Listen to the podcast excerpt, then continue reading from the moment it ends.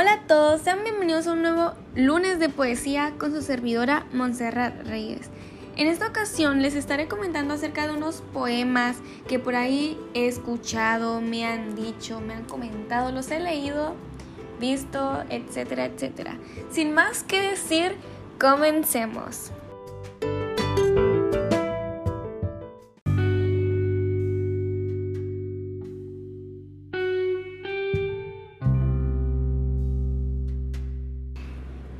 Primer poema que les traigo a sus oídos es de amor, se llama Bienvenida y es de Mario Benedetti.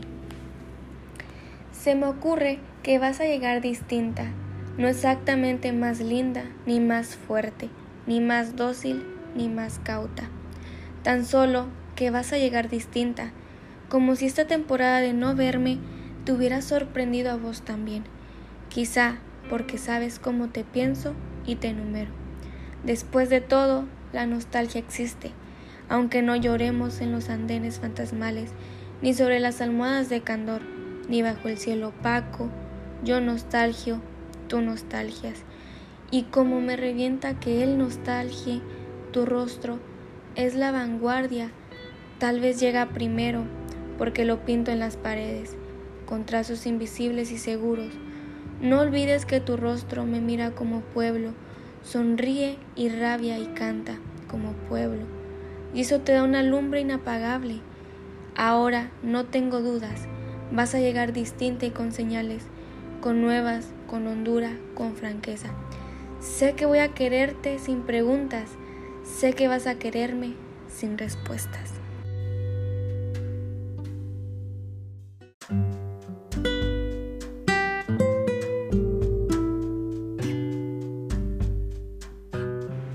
Soneto V de Garcilaso de la Vega. Escrito está en mi alma vuestro gesto, escrito está en mi alma vuestro gesto, y cuanto yo escribir de vos deseo.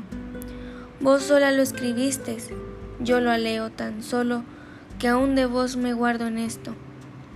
En esto estoy y estaré siempre puesto, que aunque no cabe en mí, cuanto en vos veo. De tanto bien lo que no entiendo creo, tomando ya la fe por presupuesto. Yo no nací sino para quereros, mi alma os ha cortado a su medida. Por hábito del alma misma os quiero. Cuánto tengo, confieso yo de veros, por vos nací, por vos tengo la vida, por vos he de morir y por vos muero.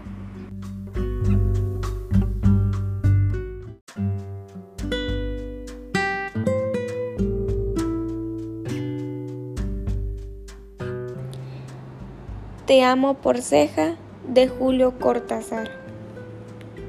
Te amo por ceja, por cabello, te debato en corredores blanquísimos donde se juegan las fuentes de la luz. Te discuto a cada nombre, te arranco con delicadeza de cicatriz. Voy poniéndote en el pelo cenizas de relámpago y cintas que dormían en la lluvia.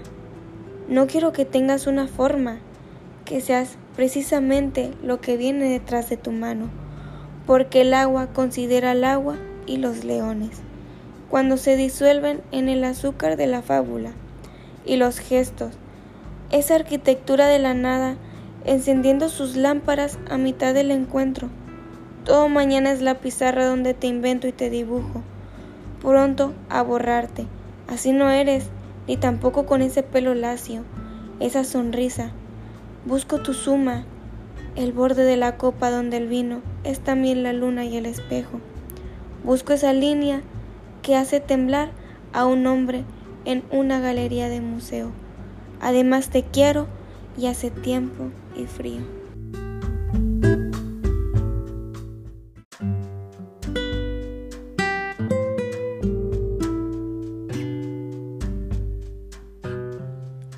Te quiero a las 10 de la mañana de Jaime Sabines.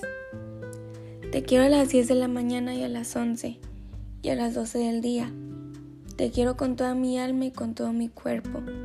A veces en las tardes de lluvia, pero a las 2 de la tarde o a las 3, cuando me pongo a pensar en nosotros dos y tú piensas en la comida o en el trabajo diario o en las diversiones que no tienes, me pongo a odiarte sordamente, con la mitad del odio que guardo para mí. Luego vuelvo a quererte cuando nos acostamos y siento que estás hecha para mí, que de algún modo me lo hice en tu rodilla y tu vientre, que mis manos me convencen de ello y que no hay otro lugar en donde yo me venga, a donde yo vaya mejor que tu cuerpo.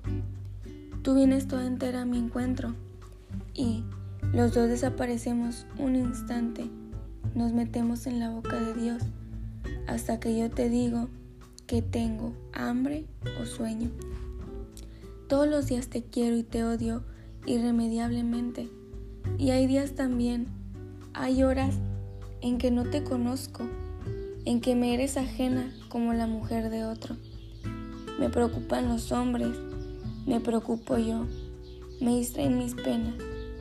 Es probable que yo piense en ti durante mucho tiempo. ¿Ya ves? ¿Quién podría quererte menos que yo, amor mío?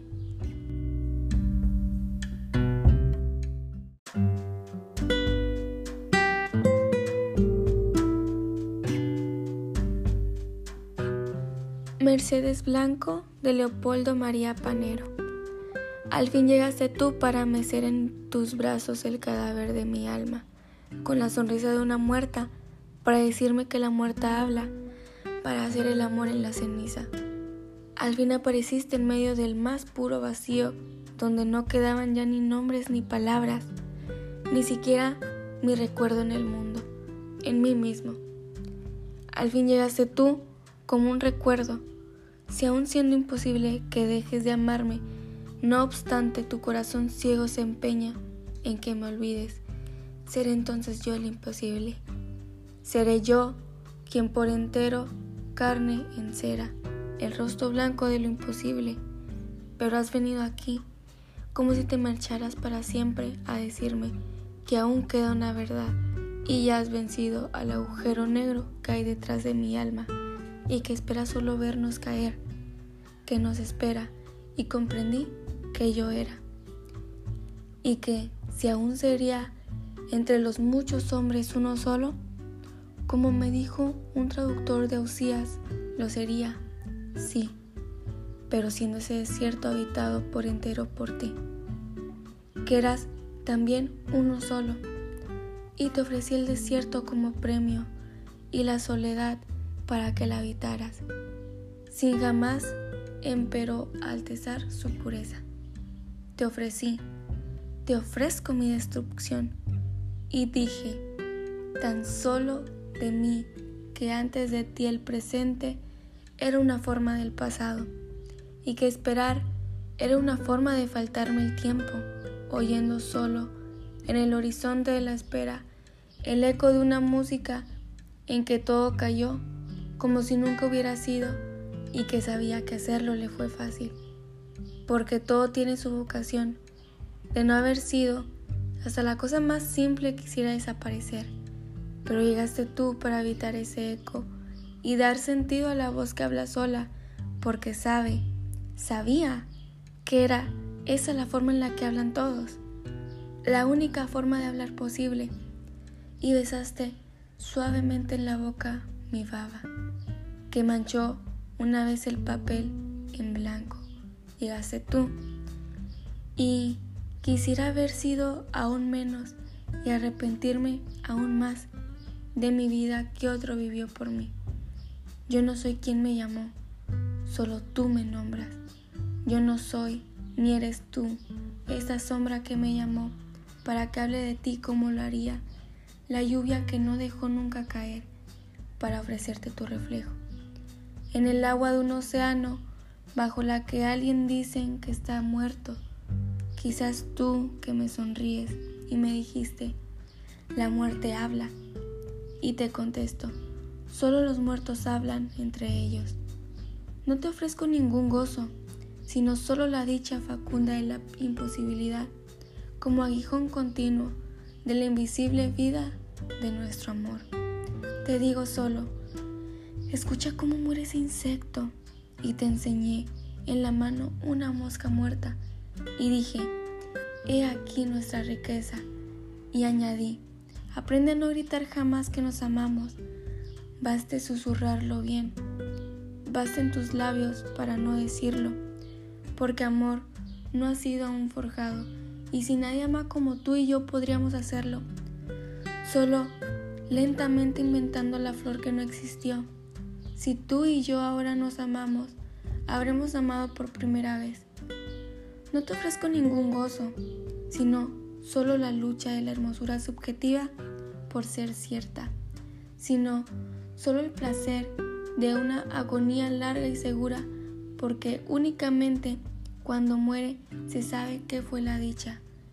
Este elefante muerto, esta búsqueda de lo definitivamente perdido, esta espera que solo espera hallar su propio discurso. Te aguardo al final del camino. No te ofrezco ningún gozo. Acompáñame en la tumba.